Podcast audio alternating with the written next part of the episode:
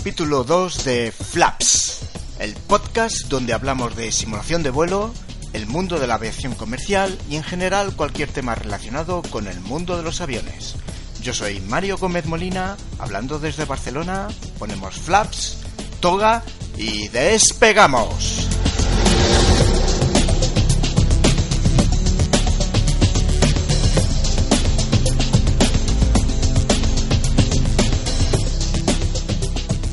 En este capítulo 2 hablaremos del nuevo lanzamiento de Airport Sim, donde aprenderemos una de las más espectaculares y difíciles aproximaciones que hay en Europa, concretamente en tres de las más famosas islas griegas. Daremos una vuelta por las innovaciones que se están produciendo para que nuestro viaje en avión sea mucho más fácil y cómodo. Y finalmente analizaremos uno de los mejores documentales de aviación de todos los tiempos, Viviendo en la era de los aviones de National Geographic.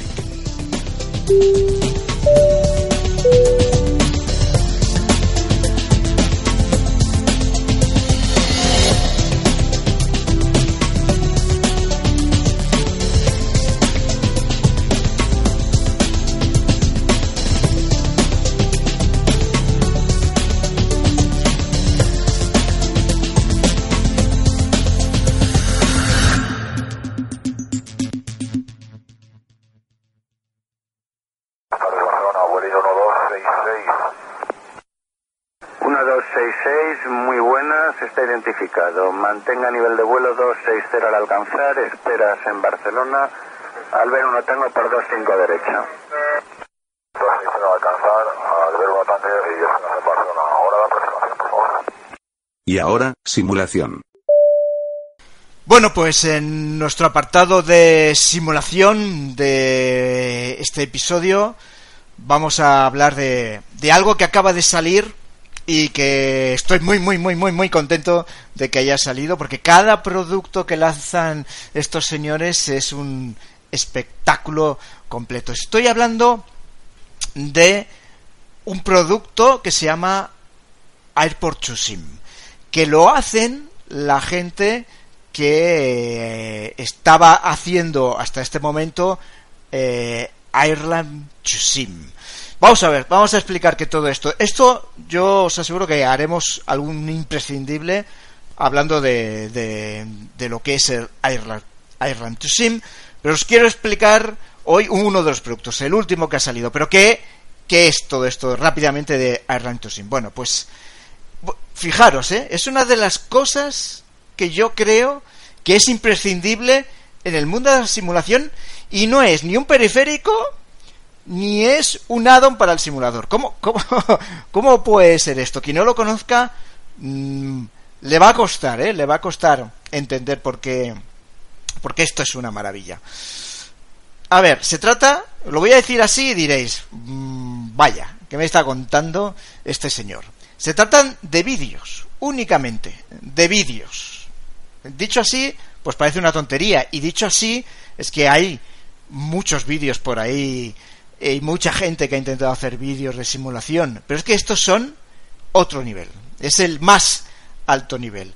Airline to Sim lo que ha hecho hasta el momento es crear una serie de programas para aprender a pilotar en nuestro simulador un avión pero con los procedimientos reales que utilizan las aerolíneas y los pilotos profesionales. Hasta ahora se había sacado para el, el Majestic Dash Q400 y la primera parte, lo que llaman es el, el cadete, para saber manejar el PMDG Boeing 777.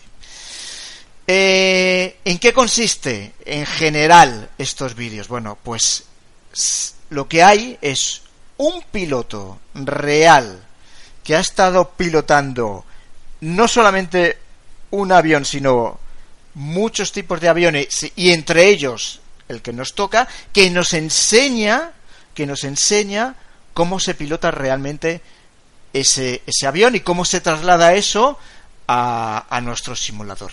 Y el resultado es espectacular, evidentemente porque hay mucho mucha planificación de mucha planificación de lo que se cuenta, hay mucha postproducción de los vídeos, eh, es, es muy bueno, es muy bueno, es difícil, es difícil de, de comprender. Haremos un imprescindible de esto para, para tratarlo, porque eh, yo creo que vale la pena.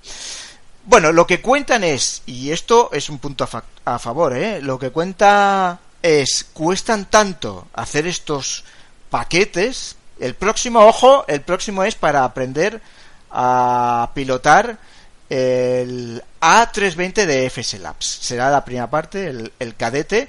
Bueno, eh, yo ya estoy. eh, saldrá este año. No sabemos cuándo saldrá. Después de verano dicen, pero saldrá este año. Se está grabando ya. Eh, y, y bueno, pues como se tardan tanto en producir estos vídeos, lo que se le ocurrió a este señor es, oye, vamos a hacer unos vídeos que cuesta mucho menos eh, en grabarse y en producirse, y esto es lo que haya, ha dado en llamar la serie Air Purchasing, que lo que te hacen es enseñarte con una profundidad enorme cómo cómo se vuela, cómo se hace taxi, cómo se hace la aproximación, cómo se hace la salida de un aeropuerto en concreto. Por aeropuertos, ¿cuáles van a ir saliendo en esta serie? Pues el primero que salió fue Ámsterdam, Ámsterdam Schiphol. ¿Por qué Ámsterdam Schiphol? Porque es un aeropuerto complejo.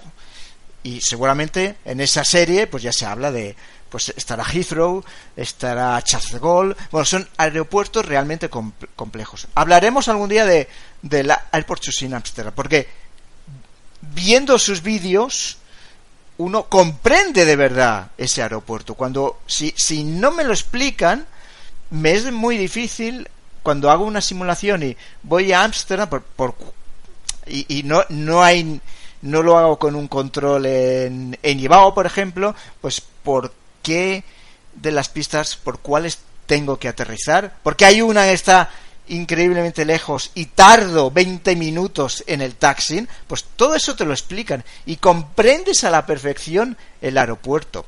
De hecho, uno de los lemas es cuando lee, cuando acabes de ver todos estos vídeos, sabrás más de Amsterdam que muchos de los pilotos que, que vuelan. Y además de todo esto, se incluyen unos ficheros GSX eh, ya sabéis, el pro- o, ya también hablaremos de GSX algún día, es el este programa de FS Dream Team que lo que te permite es pues bueno, hacer operaciones en tierra, ¿no? Pues te, te incluye unos archivos también que lo que te hace es mejorar y, y ponerlo eh, todos los elementos de GSX en las posiciones reales y no como, como salen por defecto, que suelen ser erróneas. Bueno, pues ese fue el primero que salió, el Airport to Sim Amsterdam, y acaba de salir el Airport to Sim Greek Islands.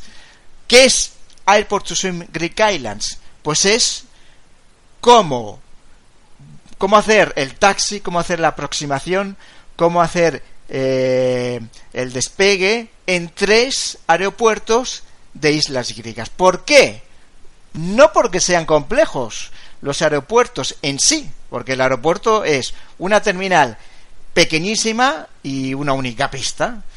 Entonces, bueno, porque las aproximaciones son complicadísimas y algunas incluso ni están publicadas como se deben hacer y los despegues, los despegues, el el, el, SID que se tenga que hacer, pues también tiene una complejidad bastante grande, grande. Y por eso aeropuertos que, que son complejos también entrarán dentro de dentro de, de, esta serie. ¿En qué consiste eh, en concreto eh, esto que nos proponen, estos vídeos que nos proponen? Pues son cuatro vídeos. Cuatro vídeos. El primero es de 20 minutos y los otros tres son ya de una hora y media. Bastante, mucho, mucho material, ¿eh? Mucho material.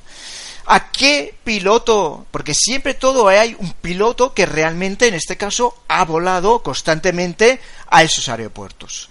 Bueno, pues hay un piloto que, ojo al dato, porque es un viejo conocido de lo de, bueno, de todos los que estamos en el mundo de la simulación, que es Nick Colette. Nicolette, yo cuando lo vi, digo, el piloto en esta serie va a ser Nicolette. Nicolette, digo, madre mía, es que a este lo conozco. Nicolette era uno de los participantes de, yo diría, el podcast seminal en cuanto a la simulación de vuelo.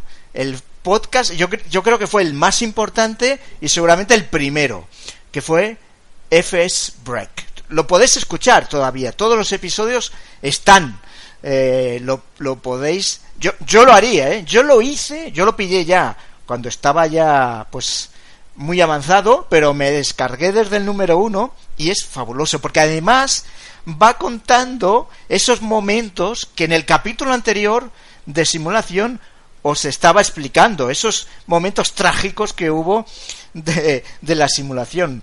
Cuenta cómo Microsoft decide no continuar con la franquicia de Flight Simulator y lo que suponía, la debacle que suponía.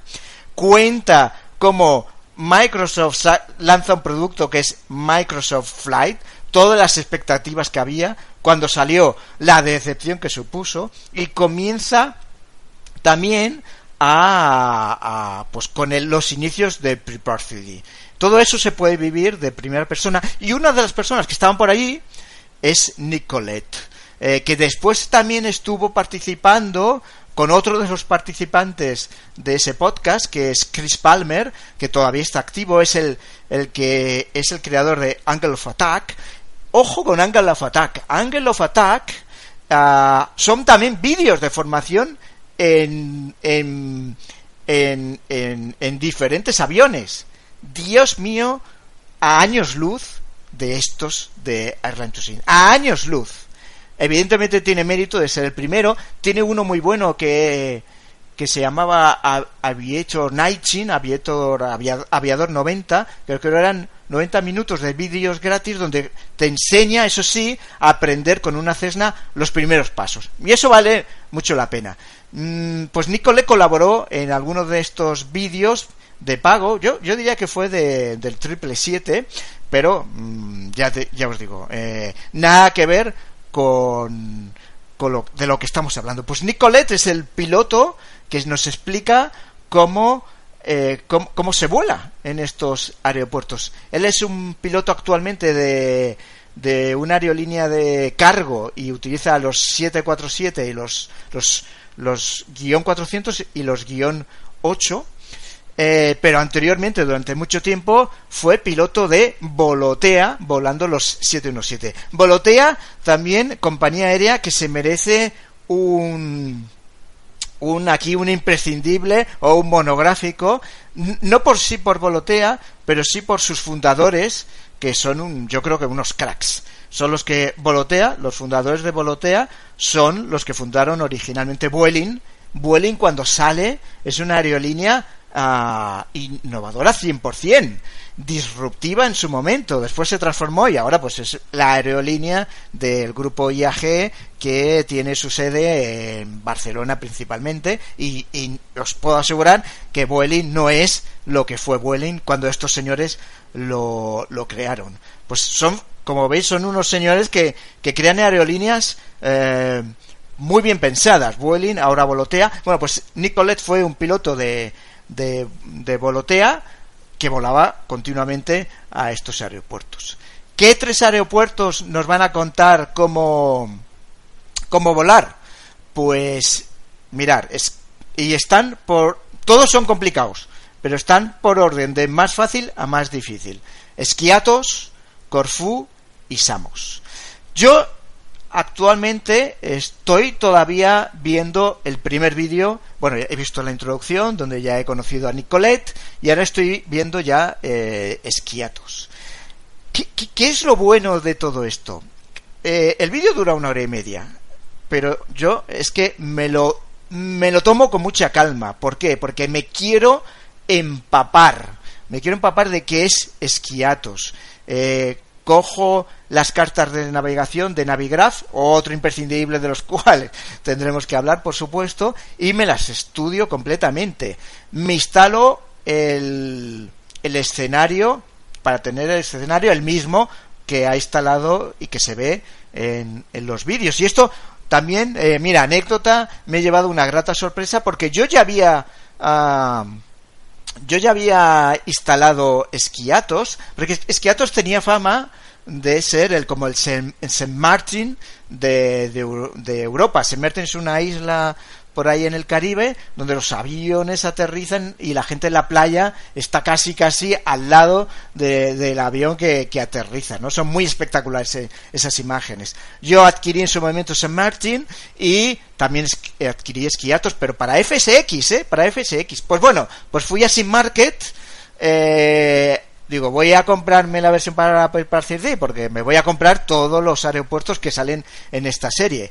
Eh, y, y, bueno, había una notita ahí que ponía, si te compraste el aeropuerto de FSX, la actual versión es la 1.5, para Prepare 3D te las puedes descargar gratuitamente. Así que, eh, no, mira, aquí ya me ha salido gratis. Entonces yo estoy, yo estoy ahora, eh, pues viendo los vídeos, entendiendo cómo se hace. Primero lo que te, te, te dicen es cómo se hace el taxi, cómo se uno se aparca en los stands, en los dos maravillosos únicos stands que existe.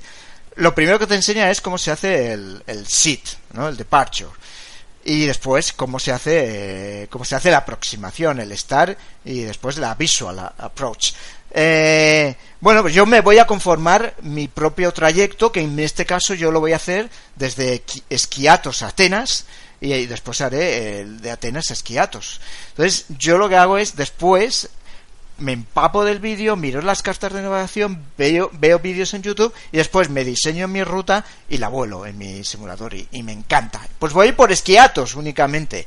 Eh, después ya vendrá Corfú y ya vendrá Samos. Ya os contaré cómo, cómo va el tema. Eh, Oye, y en YouTube, pues en YouTube se ven unos vídeos increíbles de la gente que está allí eh, viendo los aviones cómo aterrizan y cómo despegan. Hay uno, claro, hay un todo esto lo aprendes en los vídeos, ¿no? Esquiatos tiene una pista de aterrizaje despegue muy muy muy muy muy corta y los motores los tienes que poner a toda potencia. Aquí no se trata de voy a ponerlo a menos potencia, que es lo que normalmente uh, se hace para gastar menos uh, fuel y, y, y, prolongar la vida de los motores. Aquí tienes que ir a tope. Y además, si el avión va a tope de, de personas y a tope de carga y a tope de fuel, no despega.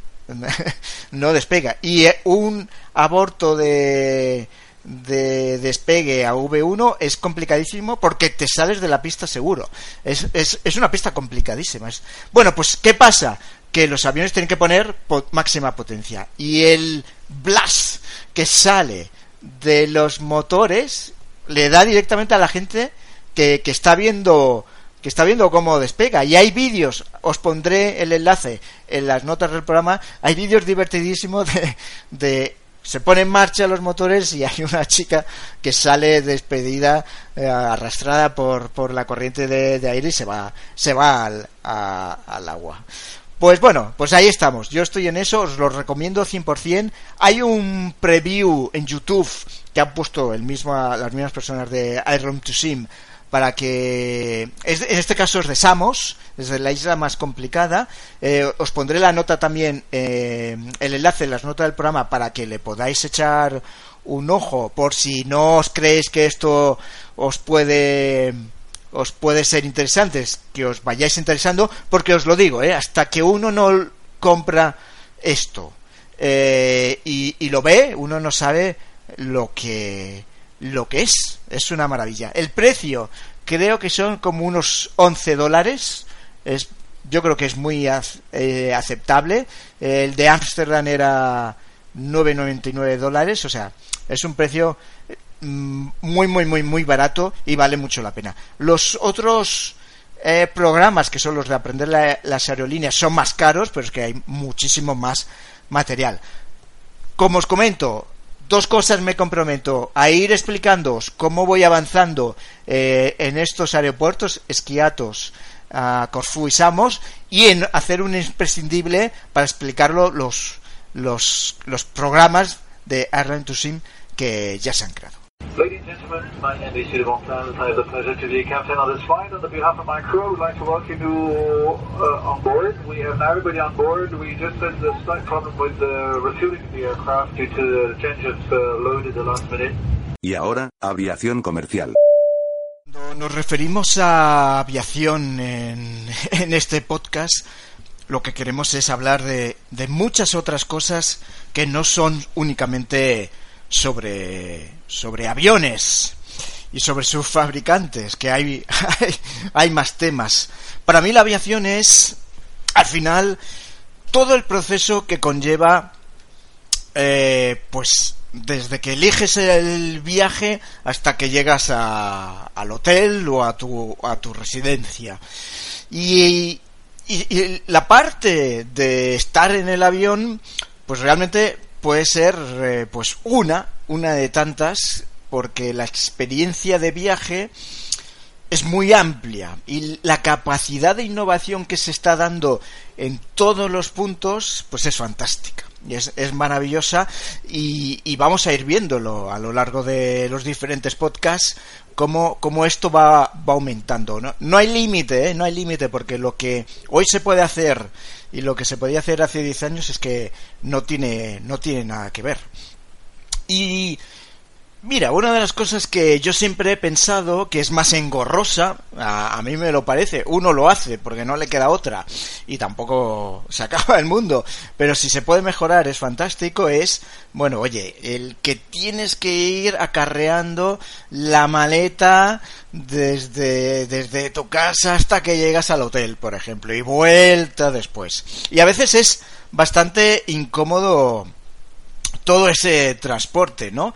Eh, sobre todo cuando llegas a tu destino, desde, pues tienes, muchas veces tienes que ir en metro o, en otros transportes, en autobús con tu maletón y es complicado. Eh, bueno, eh, si se pudiera mejorar eso sería fantástico. Yo siempre he pensado que debería existir la posibilidad de maleta free, no sé cómo decirlo, backless, algo así, alguna opción de este tipo, donde realmente tú no llevases la, la maleta, sino que la aerolínea se encargase de, de, hacerlo. Voy a leer una noticia, pero yo creo que es un primer paso, esta noticia que, que podemos, que, que, que ya se está dando, y además se está dando en Thomas Cook Airlines, que, que bueno, es una aerolínea de muy orientado al no, es una aerolínea tradicional, sino es muy orientada a, las vacaciones, ¿no? Que igual por eso está, está fianzándose por aquí. La, la, noticia es de la web Future Travel Experience. Los enlaces, por supuesto, estarán en las notas del, del podcast. Está fechada en abril de 2019 bajo el epígrafe equipajes y lo que dice es Thomas Cook Airlines se asocia con Airport R, no conozco esa empresa, para proporcionar servicio de entrega y check-in de equipaje en casa. Fijaros, eh, y ahora vamos a, voy a ir leyendo un poco la noticia. Eh, está traducida con Google. A, veces las traducciones no son muy buenas, eh, porque normalmente todas estas noticias están siempre en inglés. Pero vamos a, vamos a leer y vamos a comentar, ¿no? Dice, disponibles para los clientes que salen con Thomas Cook Airlines desde Londres Gatwick. Fijaros que de momento está en plan piloto y no está desde toda la red que pueda tomar Thomas, Thomas Cook, sino de momento dice, bueno, desde mi base, el Londres Gatwick. Dice, bueno, pues los clientes pueden hacer check-in de su equipaje desde la comunidad de, desde la comodidad de su propio hogar y saltar las colas en el aeropuerto. ¿Esto qué es, básicamente? Eh, lo, lo que es es que un día antes, más o menos, te llega una empresa especializada en, en esto, donde te hace el check-in de la maleta. ¿De acuerdo? Te la recoge, le pone su etiqueta, no sé si es capaz también de poner su embalaje, que sería ya fantástico. Fijaros si hay camino ¿eh? de que recorrer aquí. Y eh, tú la recoges en la cinta de equipajes de llegada. Lo que te dicen es, bueno, tú haces tu check-in además eh, online, tienes el check-in de la maleta hecha, con lo cual ya vas directo a seguridad y a la puerta de embarque. Esto es la comodidad que te está dando. Que yo creo que es muy importante porque normalmente cuando hacemos un viaje corto, pues de medio largo radio llevamos una maleta pequeñita que no solemos facturar porque tampoco nos interesa perder ese tiempo entre que facturamos y recogemos. Y por tanto, aquí sí que normalmente ya hacemos el check-in en casa y nos vamos directamente ya a seguridad y a la puerta de embarque. Eh, cuando nos vamos de vacaciones, pues 15 días, pues llevamos nuestro maletón, porque no nos queda otra que llevar ropa ahí para, para todos los días que vamos a estar y que si el bañador, etc, etc. Entonces aquí siempre tenemos que ir a hacer el check-in de la maleta. Hemos hecho el check-in de, de nosotros, pero el check-in de la maleta lo tenemos que hacer. Hay otras opciones ya cada vez más importantes, que es que que tú ya haces tu propio check-in automático en el aeropuerto de la maleta, ya no hay nadie, ya es mucho más ágil. Eh, hay, ya eh, mostradores exclusivos para solo dejar el equipaje. O sea, las posibilidades hay muchas. Pero yo particularmente, eh, cuando viajo en verano 15 días, pues al final paso por el por lo que sea, pero al final tengo que hacer la cola y normalmente en verano la cola es bastante es bastante grande.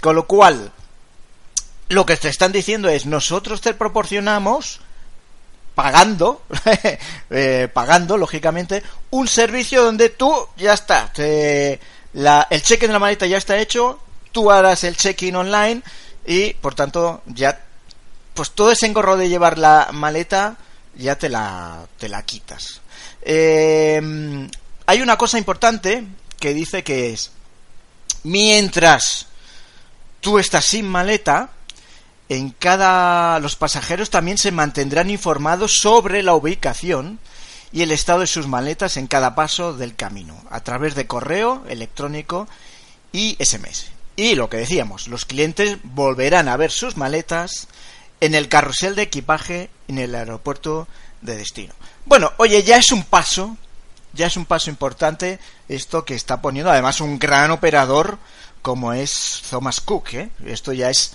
muy importante. Pero yo insisto, o yo creo que aquí le falta algo, y lo vamos a ver, seguro, ¿eh? lo, vamos a ver. Por cierto, aquí lo que dice es que el servicio eh, cuesta 30 libras eh, para una bolsa, ¿eh? Bueno, pues bueno, pues ahí está. Que quien, le interese está bien.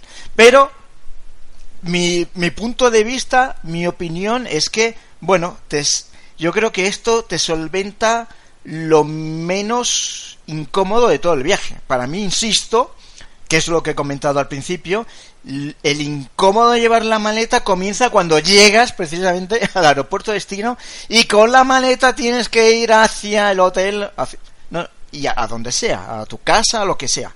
Ah, ahí, cuando estás en un país extranjero, en una ciudad extranjera, cuando, bueno, evidentemente pues coger la maleta, eh, la pones en un taxi y ya está, pero normalmente la mayoría de las personas pues pues vamos en, transporte público, oye, si hay un eh, tren express como puede haber, no sé, ahora estoy pensando en Londres, como puede haber en Roma, pues genial porque te facilita la vida, pero en otras ciudades no existe esto, pues y estoy hablando incluso de París, ¿eh? el, el traslado de Charles de Gaulle al centro de París es horrible, no está nada bien solucionado.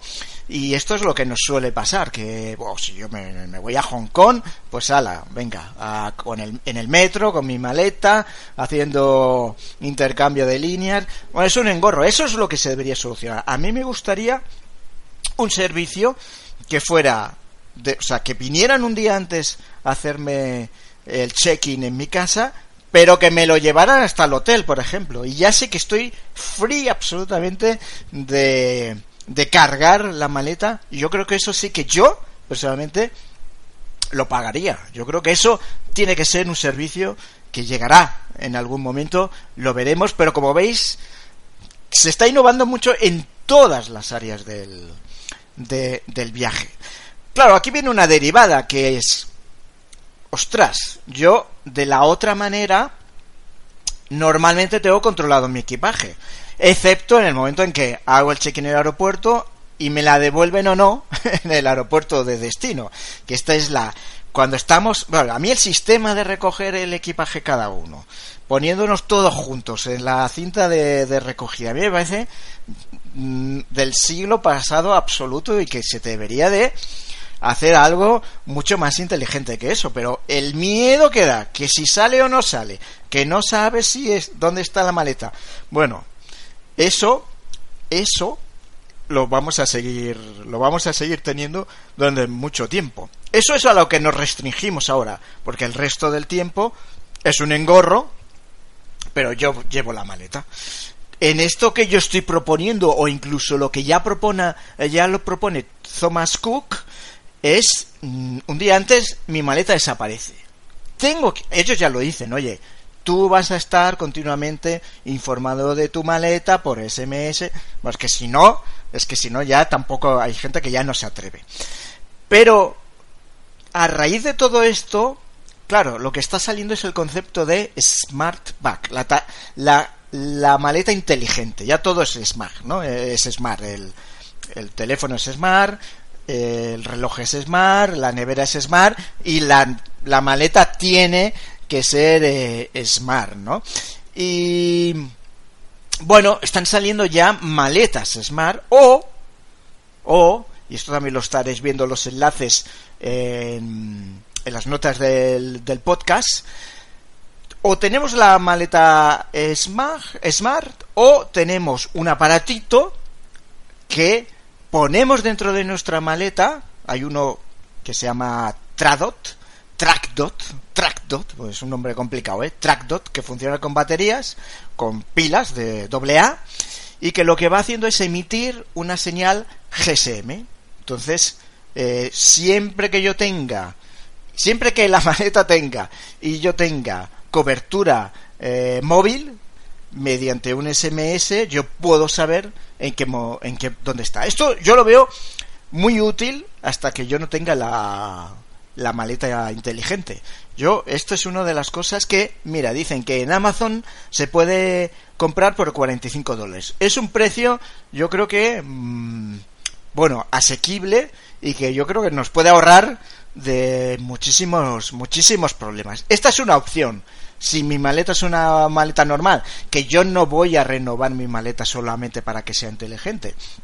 Eso sí, cuando tenga que renovar la maleta, eh, posiblemente ya voy a buscar ese que sea inteligente, pero mm, por ejemplo mi maleta es una Samsonite y estas Samsonite te duran años, años y años y yo no tengo ninguna intención de renovarla. Algún día le pasará algo y la tendré que, renovar.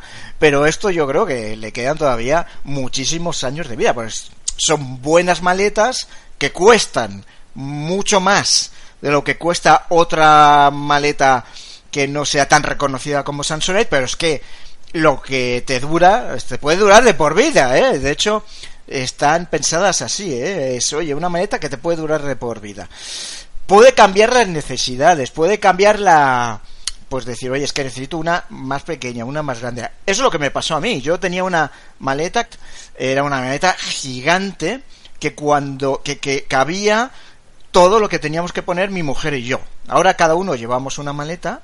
¿Qué pasaba? Que en esa maleta era la única maleta que llevábamos siempre cuando íbamos de verano.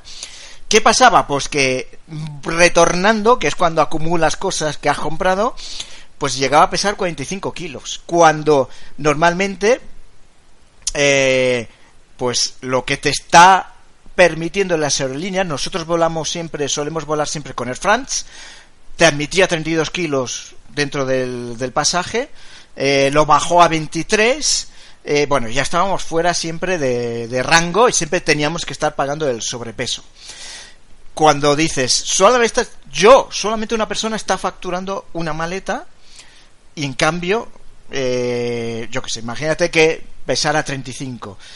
el- la suma de las dos maletas sería, si admite 23, serían 46. Yo estoy facturando una maleta por 35. El conjunto de los dos es inferior a lo que me permites, pero como la norma es una maleta no puede pesar más de 23, siempre estábamos fuera de rango. Solución. Y, fue por eso porque compramos una nueva. La otra también era Samsonite. Eh, solución. Eh, compramos dos. Claro, compramos dos más pequeñas donde repartamos el, el peso. Eso fue el motivo por el cual yo cambié de, de maleta. Si no, seguramente no cambiaríamos de maleta. Bueno, por tanto, solución, pues este aparato que me va a decir en todo momento dónde está, que yo creo que es muy útil. Si no, pues por ejemplo, yo creo que todos los fabricantes ya están empezando a, a rehacer sus maletas para hacer toda una línea de maletas inteligentes. Samsonite tiene un toda una línea que es lo que llama la que incorpora la tecnología GeoTrack R donde me va a estar dando esta localización, donde a través de una app suya yo voy a poder ver que dónde está y eso me va, por supuesto, a ahorrar de, muchos problemas. ¿Cómo se anuncian? Ellos se anuncian como diciendo eh, cada hora, cada hora, 3.000 piezas de equipaje se pierden en el mundo. y por lo tanto, oye, más, más te vale por lo menos saber dó- dónde está, ¿no? Te, te va a ahorrar mucho esto, que ya lo tiene incorporado. O el Tradot, el Trackdot, es que es complicadísimo decir esto, el Tracker, eh, pues cuando, cuando llegas a tu aeropuerto te va a decir ahí dónde está tu maleta, ¿no? Si tú estás en Atenas y dices, madre mía, la maleta todavía está en Barcelona, o madre mía, se ha ido a Italia, por lo menos ya lo sabes, y esa angustia de ver pasar maletas y que no salga la tuya, te la evitas, que, que ya es mucho. Las maletas inteligentes eh, están muchas maletas que no so- son inteligentes también ya lo están teniendo es es lo que está saliendo ahora no es cargador. Llevan una batería la maleta y te permite cargar tu móvil tu portátil excelente. Es que hoy en día ya necesitamos cargadores por todos lados. Necesitamos enchufes en todos sitios. Necesitamos cargar nuestra bate- batería continuamente. Ya no podemos ir al avión y que no tenga un- un- normalmente ahora ya es USB porque es universal. Antes teníamos el típico enchufe que tenía todo que cualquier enchufe de cualquier parte del mundo ahí cabía no ahora ya se está sustituyendo incluso los hoteles por tomas USB porque más universal que el USB no existe. Pero ya no concebimos un viaje sin sin una toma USB lo que pasa es que realmente todavía los aviones los de largo radio ya yo diría que 80% de los aviones, por supuesto todos los nuevos, ya lo incorporan, ya incorporan Wi-Fi, ya incorporan la toma USB. Eh, los de corto radio todavía no. Por ejemplo, Vueling solamente unas, no sé, las tres primeras filas tienen eh, toma de USB para que sea cargador y además tienes que pagar un suplemento. El resto no tiene. Eh, pero bueno, en un viaje de una hora de una hora y media lo soportas y lo toleras. En un viaje eh, transatlántico, absolutamente no. Por tanto, ya tu maleta está ahí preparada para, para permitir eh, hacer eso.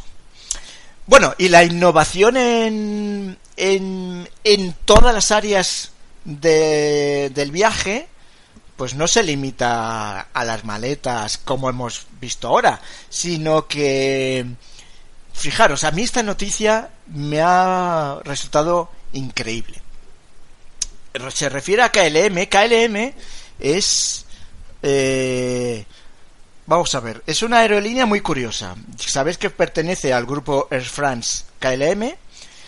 Eh, es una aerolínea rentable. Air France es una aerolínea deficitaria en estos momentos. Air France tiene un nivel de, de servicio mucho más elevado que KLM. Eh, es, es, un servicio totalmente distinto KLM. Eh, el, digamos que el lujo está en France, en KLM no, pero en cambio KLM es muy innovadora. Es- está constantemente innovando. Esto es muy interesante, es una aerolínea muy, muy, muy interesante. Y aquí eh, en la web Airline Trends, que se dedican a, precisamente a, a marcar todas las tendencias de innovación y de mercado de las aerolíneas, es fantástica esta web. Hay una hay una hay un, un, un reportaje que data ya de hace un año, ojo, de abril 2018, que dice el servicio KLM Anytime You Wish satisface las expectativas de los, pesa- de los pasajeros en función de la economía bajo demanda. Vamos a ver qué es esto, ¿eh? Vamos a leer, porque me parece absolutamente fantástica esta, esta noticia ah, de, de por dónde pueden ir las, las cosas, ¿no? Dice, y además lo está enlazando con, con algo increíble que dice transferencia de expectativas. Que lo que ahora lo vamos a ver, ahora lo vamos a leer, lo que dice es, oye, las, lo que tú puedas hacer en, en, en algo de tu vida, después que no lo puedas hacer en otra área, no se entiende ya hoy en día. Esto es muy importante, ¿eh? esto es muy importante. Aquí lo, lo, lo, lo dice, por ejemplo, en, en el hecho de, a ver, eh, si yo puedo pedir con Just Eat, por poner un ejemplo, eh, la comida en cualquier parte donde estoy, oye, ¿por qué si estoy en un avión no lo puedo hacer, no? La, y esto es lo que llaman la transferencia de expectativas. Lo que puedas hacer ya en, en algún sitio, ya no se entiende que no lo puedas hacer en otro. Vamos a leer. Dice, el comportamiento del consumidor está cambiando. A medida que los teléfonos inteligentes, bueno, ahí está, otra vez ha salido el tema de todo, todo ya es inteligente. Dice, a medida que, que tener un smartphone hace que ordenar productos en línea sea rápido y sin complicaciones, lo mismo con ver una película, servicios ya sabemos, Netflix, o marcar para tener un taxi, la llamada economía bajo demanda ha generado un sentido de derecho, de derecho a los consumidores a experiencias rápidas, simples y que ahorran atención. Esto es esto es así, ¿no? Yo, o sea, yo hoy en día con mi smartphone lo tengo todo y lo tengo rápido. Entonces, eh, por cuando no lo puedo hacer, pues la empresa que no lo permite tiene un problema. Porque si hay otra que lo va a permitir, me voy a ir ahí. Y si no lo, y si no lo permite nadie, pues tiene un problema de que la gente se va a estar quejando de esto. Esto es incomprensible hoy en día.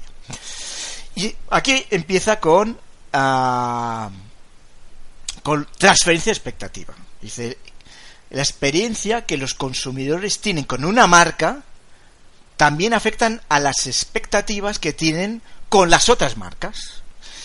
Eh, entonces hay una empresa que se llama Trend Watching, y aquí dice David Matin, jefe de tendencias e información de esta empresa, cree que la transferencia de expectativas se produce en las relaciones entre clientes y negocios cuando una innovación responde a una necesidad básica de una manera nueva.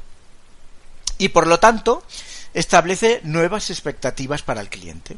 ¿no? Dice, a ver, eh, por ejemplo, Uber.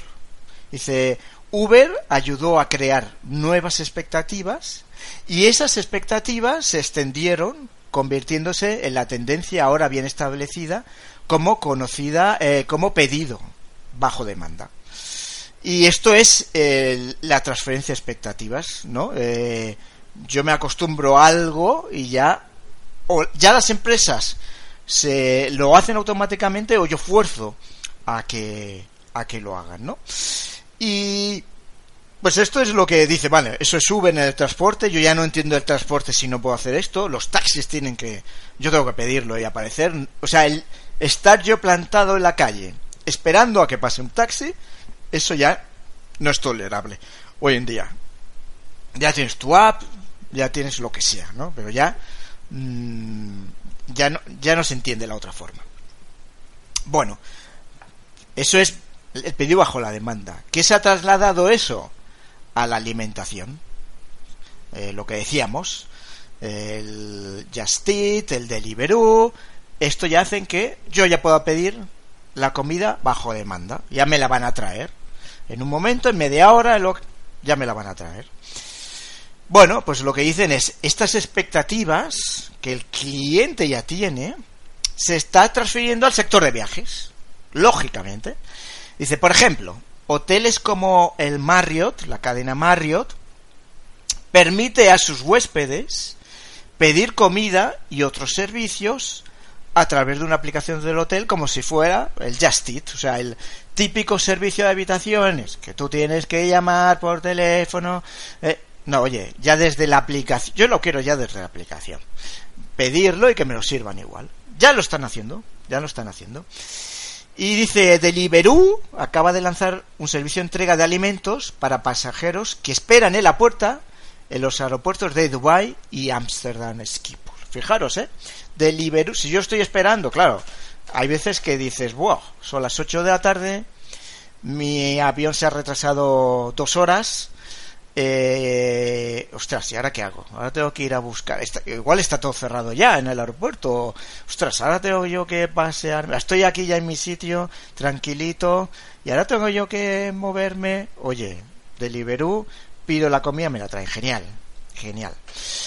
Bueno, esto en, el, en tierra vemos que, que, se puede implantar, se irá implantando poco a poco, seguro. Pero ¿y en el aire? ¿Qué pasa en el aire? Vamos a leerlo. Vamos a leer aquí lo que nos dice la. Entonces, ¿qué significa esta mentalidad bajo demanda para la experiencia en vuelo, en particular para el catering a bordo? hoy en día solo una docena de aerolíneas permiten a los pasajeros pedir comida o bocadillos eh, bajo demanda, ya sea a través del sistema de entretenimiento o preguntando al asistente vuelo. Ojo, esto que parece una tontería, no lo es, ¿eh? O sea, yo mm, no he experimentado esto todavía. Aquí lo dices únicamente una docena de aerolíneas. Yo en ninguna lo he experimentado todavía. O sea, yo en todas las aerolíneas, pues por ejemplo, vamos a poner el caso de Vueling. Pues Vueling hay un momento en que sacas su carrito y le pides en ese momento. En ningún otro momento le puedes pedir, ¿eh? O sea, eh, en ese momento le pides. Air France, pues tiene sus momentos de pasar a repartir la comida. O sea, no, yo no he visto todavía esto. Esto que parece tonto, claro, es que no hay, no está extendido, ¿eh? Dice, en Business Class, el servicio de comidas a bajo demanda es parte de una tendencia más amplia que hace que las aerolíneas presenten ofertas de servicios inspiradas en la hospitalidad que brindan a los pasajeros en clases premium eh, donde se tiene más control. Los pasajeros a bordo de Etihad, Qatar Airways, Air Canada, KLM y Fener pueden pedir una comida o merienda cuando lo desean, mientras que Japan Airlines y Air New Zealand permiten que los pasajeros ordenen una comida ligera o una merienda a través del sistema de, entretenimiento, los ELIFE, ¿no? que se llama, entre los servicios de comida regulares. Cathay Pacific está probando un servicio de catering a pedido también. Vale. Bueno, esto es un tema, ¿eh? Esto, esto es un tema. Efectivamente, en estas trip, trip reports, oye, hablaremos de los trip reports, que a mí me encantan, eh, porque es, una, es, es, alucinante, ¿no? Los trip reports. Pues en los trip reports yo lo he visto ya, que en, en, en estas precisamente aerolíneas como Etihad, y como Qatar, tú tienes la opción, efectivamente, de pedir el, comida en el momento en que tú quieras. Hay un servicio, tú lo conciertas con ellos, hay un servicio básico, pero si tú ya dices, oye, mira, no, yo ya te lo pediré, o mira, quiero comer a las tres, no, ellos ya te lo van a servir a, a las tres, tú ya acuerdas cuándo, o en cualquier momento, de hecho, te permiten, oye, tráeme esto, y te lo van a traer. Eh, esta es la tendencia en, en clases eh, business. En clase business, lo que te dicen es, en clase business se está trasladando algo de lo que en primera clase era la norma. En primera clase, mira, te sirvo cuando quieras y lo que quieras. En business, lo normal es, bueno, espera que yo haga el servicio. Pues esta tendencia va cada vez más afianzándose, ¿no? Decir, oye, vayamos más a, sí, yo voy a tener mi servicio regular, pero puedo acordar contigo cuándo, cómo y por qué hacer el servicio.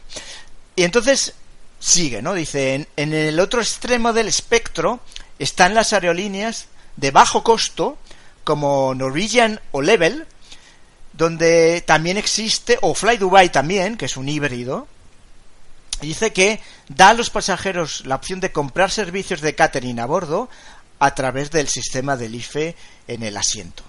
Dice, para estos transportistas, esto es una manera de mantener la tienda abierta durante el vuelo completo, en lugar de simplemente vender artículos cuando la tripulación camina por el pasillo con los carros. Está claro, está claro, esa es la tendencia. Eh, bueno, pues y, en caso en concreto, lo de KLM de Anytime for You, eh, bueno, ¿qué es, no? Que pues es algo que solo funciona para business class. Dice, al comienzo del vuelo, los pasajeros se le presenta un menú impreso que además de las opciones regulares de tres platos para la cena o el almuerzo, también incluye un rango de en cualquier momento para usted, que consta de cinco opciones diferentes. Por ejemplo, comida vegana, comida sana, esto es muy curioso, comida culpable. Dice, los pasajeros pueden optar por el menú regular de tres platos, ya está, u omitirlo por completo. Después del servicio de comidas estándar, los pasajeros pueden realizar el pedido en cualquier momento durante el vuelo. Y dice, y aquí es lo que estábamos diciendo, ¿eh? Dice, toque humano, acomodar los horarios de viaje del pasajero. Muy bien, dice, la idea detrás del nuevo servicio proviene del hecho de que la mayoría de los pasajeros de, KL de KLM transitan en el centro de Amsterdam Schiphol de la aerolínea. Esto significa que los pasajeros vienen de diferentes zonas horarias. Oye, qué importante esto, ¿eh? Qué importante esto. ¿Cuántos viajes, cuántos vuelos he tomado yo a la una de la madrugada? Donde te pones en el servicio de... Es que hay servicio de cena, ¿eh? Hay servicio de cena a las dos de la madrugada y hay servicio de cena. Y dices, pero... oh, mm, mm, oye, es que igual sería mejor... O, o adápteme ese servicio de cena. Es que igual quiero la, mi vaso de leche caliente para irme a dormir. no quiero aquí ya el mega plato ahora de tres platos, que es lo que te sacan, ¿no? Bueno, la tendencia está clara, ¿eh? aquí lo dicen. Diferentes zonas horarias. Dice, uno acabará de terminar el desayuno, claro, y me están dando la cena cuando yo acabo de desayunar. Dice, otro solo quiere dormir. Es que a veces lo único que quiere es lo que yo te digo, dame la leche caliente que me voy a dormir.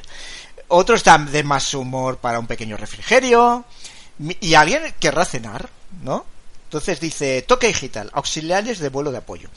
La tripulación de cabina juega un papel importante en el nuevo concepto. Junto con el pasajero, compilan un horario de servicio personal para el vuelo. Y debido a que el servicio Anytime for You requiere muchas más actividades, todos los platos se ensamblan en la cocina y se sirven a mano como en un restaurante. KLM ha agregado un asistente de cabina adicional al equipo de Business Class para soportar esto.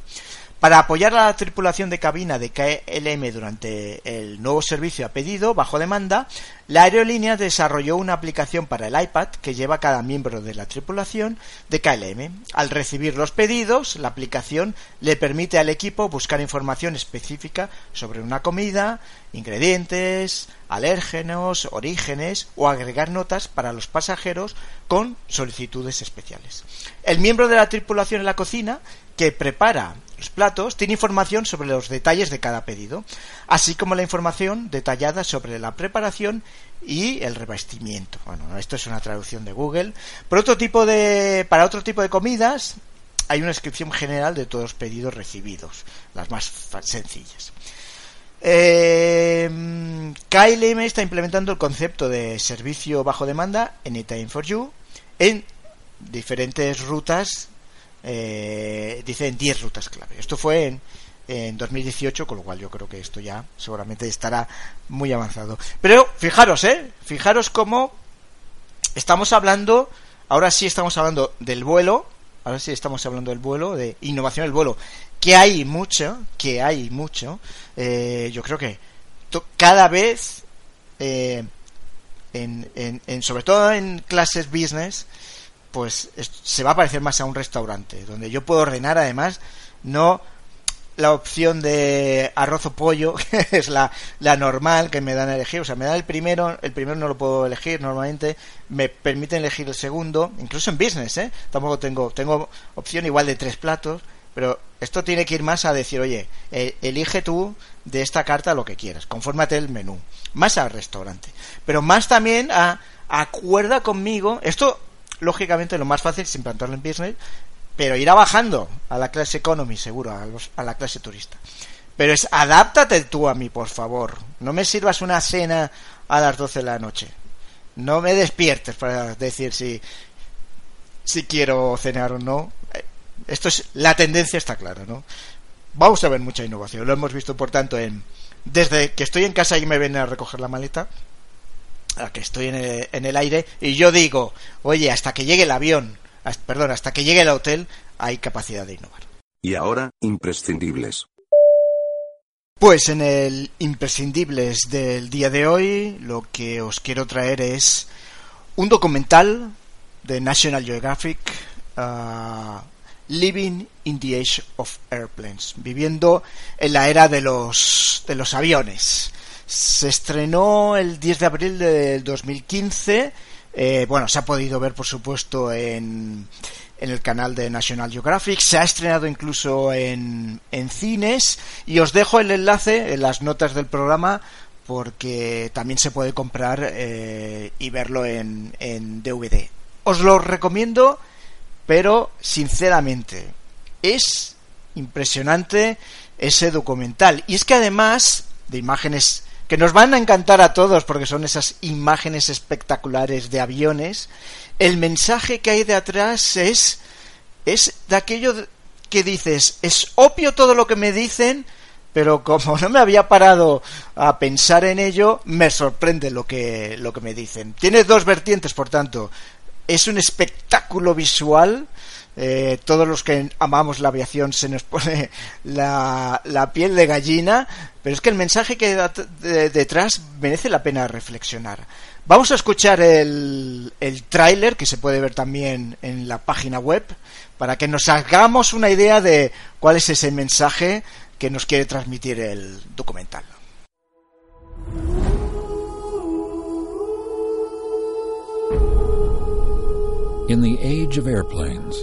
We've become explorers once again.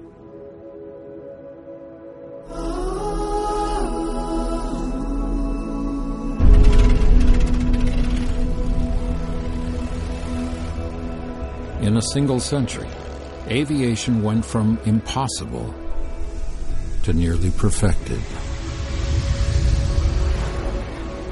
In just a flicker of time, life on Earth changed forever.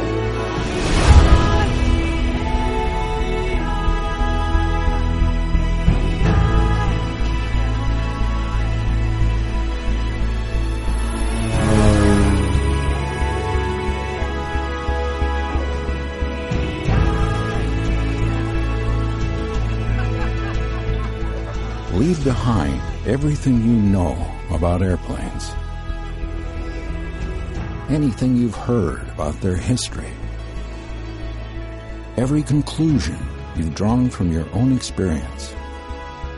And prepare to see them again for the first time.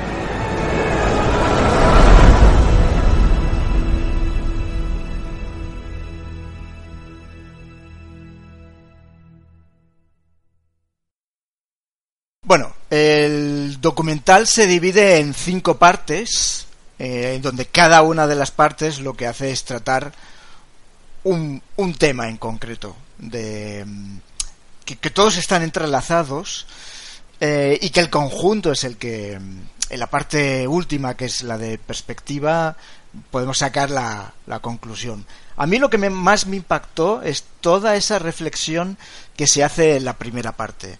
La primera parte se llama El mundo antes del avión. Y la verdad es que te hace una un, un timeline de- del mundo, de todo lo que pasó hasta que se inventó el avión.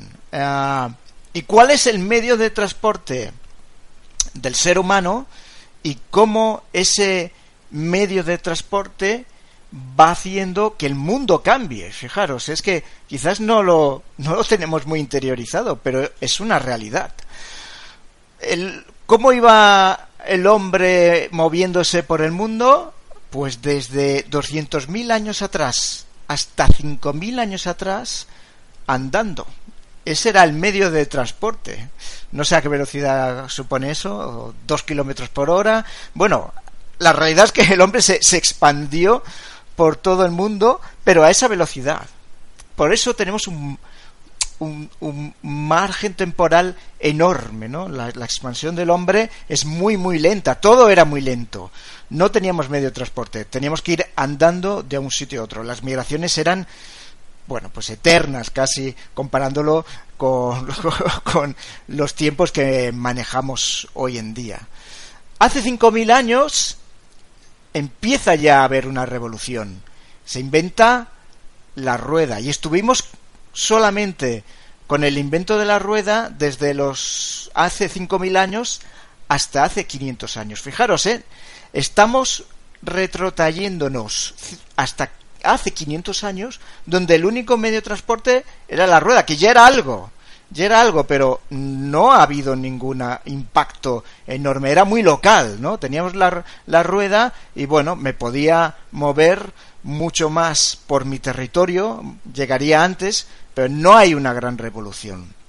Eh, hace 500 años se produce una primera, por supuesto, vamos a ver, la rueda es una revolución, obviamente, pero en el mensaje que hay detrás de este documental, la rueda supone el primer grano, el primer grano de esa revolución. El barco lo es, el barco sí que lo es. ¿Por qué? Hombre, me permite viajar muy rápido, pero es que me permite viajar ya a todo el mundo. Ya, bueno, lo sabemos. Europa, eh, Europa descubre América. Está claro que no es que se descubra América, América estaba más que descubierto. Pero Europa descubre América gracias a que hay barcos. Antes, si no, hubiera sido imposible llegar a América. Y empieza a, por supuesto, a conectarse el mundo. Pero fijaros, ¿a qué velocidad? ¿Cuánto tardo yo desde Europa a llegar a América con las carabelas en que viajaba Colón y posteriormente, pues se tardaba que una semana, cuántos, 15 días, bueno, se podía tardar muchos, claro.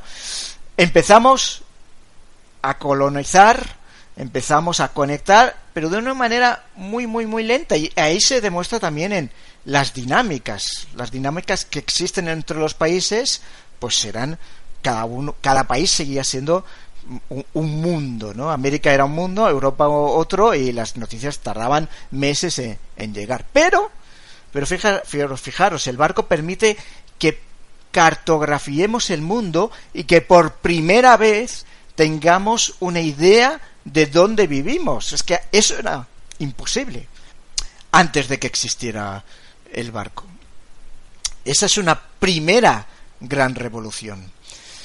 Hace 200 años, creer que, que podíamos llegar a volar no estaba dentro de lo que alguien podía imaginarse. Todo el mundo quería, todo el mundo lo intentaba, pero era algo no factible. Pero empiezan a avanzarse en otros medios.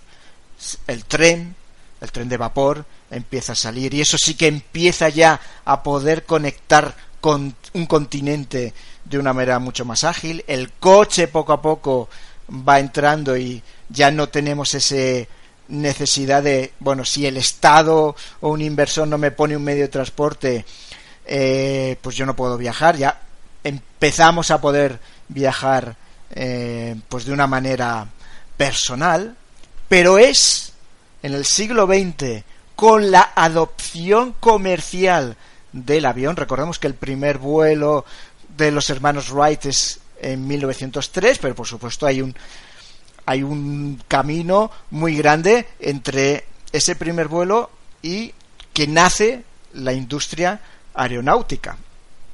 Y hay un gráfico en, increíblemente significativo que se muestra en ese documental, que es cómo, eh, y esto, la adopción del avión comercial, pues tenemos que llegar pues más o menos 60 años atrás.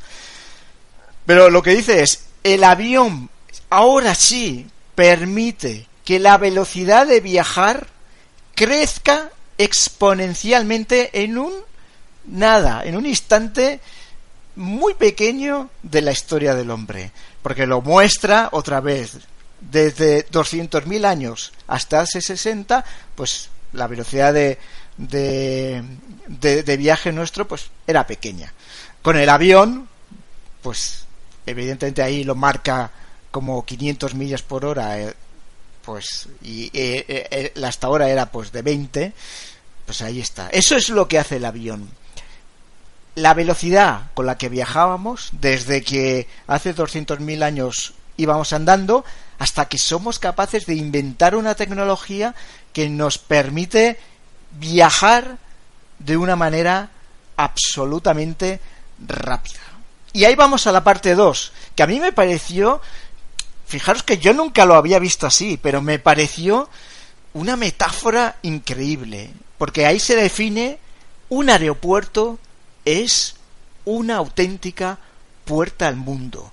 Hoy en día yo voy a un aeropuerto y es como un portal a a dónde puedo ir. Es que puedo ir ya prácticamente a cualquier parte del mundo. Es como un sitio mágico donde vas y te montas en algo y apareces muy rápidamente en otra parte del mundo. Podemos comparar lo de Europa y América. ¿Cuánto se tardaba en viajar de Europa a América? Eran semanas, eran meses. Bueno, era, era, era un tiempo prolongadísimo. Hoy en día, pues en ocho horas desde España me, me planto en Nueva York. ¿Eso qué consecuencias tiene? Esto es lo que intenta transmitir este documental.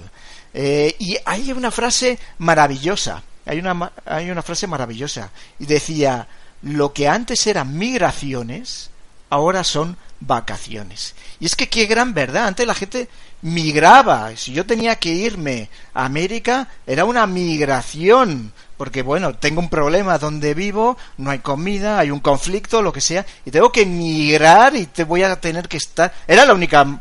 ¿Por qué iba yo a moverme de un sitio a otro? Evidentemente hay casos puntuales, pero la gente, el grueso de la gente se movía porque emigraba. Hoy en día nos vamos de vacaciones a cualquier parte del mundo. Eso, eso, eso tiene un impacto que no lo podemos llegar, que yo no lo había reflexionado, por más obvio que sea. ¿eh? En la parte 3, lo que nos dicen es, el avión, el avión ha redefinido el concepto de una palabra, que es la palabra remoto. ¿Qué es hoy en día un lugar remoto? Es una redefinición completa. Quizás es donde no llegue el avión, porque si llega el avión ya no es remoto. Estoy a 12, a 14, a 16 horas, pero eso no es remoto. Eso es, bueno, pues voy a tardar más o menos. Remoto, el avión lo redefine, lo redefine. Y esto es lo que en la parte 4 eh, es lo que nos intenta transmitir también, ¿no? De que hoy en día, increíblemente, siendo inconscientes, las cosas que tenemos en casa vienen de cualquier parte del mundo. Y eso lo ilustra con el viaje de, de unas flores que se recogen en, en África y entonces se transportan en, a Ámsterdam y de ahí se distribuye y, y, esto es así. Tenemos cosas de todo el mundo de una manera muy fácil. Esa es la otra vertiente de la aviación que lo ha permitido. Antes hemos hablado de la aviación comercial que transporta personas, pero está el cargo, ¿no? está la, el transporte de mercancías, que es igual de importante. Y así acaba el, el documental con esa parte 5 que dice perspectiva, ¿no? Lo que dice al final es todo está conectado. El mundo hoy en día es gracias al avión. Es como es gracias al avión. Si no, no sería como es. Y, dicen algo fantástico, ¿no? Que dice, oye, dentro de un avión mm, la experiencia no es grandiosa. Yo me monto y... Bueno, la primera vez sí, la primera vez todos sabemos que, que estamos excitadísimos y Dios mío, está, está despegando. Bueno, no es pero bueno, cuando ya llevamos N viajes, pues ya montarse un avión es una experiencia más, ¿no? No es nada grandiosa. La tecnología es tan sorprendente que viajar a cualquier parte del mundo se ha convertido en algo rutinario. Y eso no lo ha podido hacer ninguna tecnología. Ninguna tecnología ha sido capaz de que conectar cualquier parte del mundo se convierta en algo sencillo y algo cotidiano. Ver este documental, por favor, porque os va a encantar y sin duda vale la pena reflexionar con esas imágenes tan increíbles que nos propone este documental de National Geographic.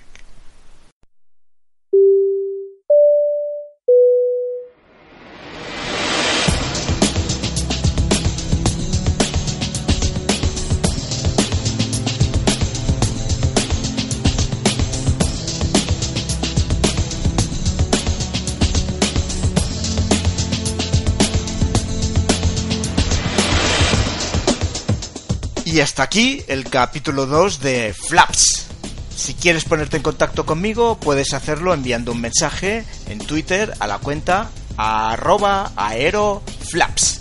Y bueno, como siempre, espero que os haya gustado y nos vemos en el próximo capítulo. ¡Aterrizamos!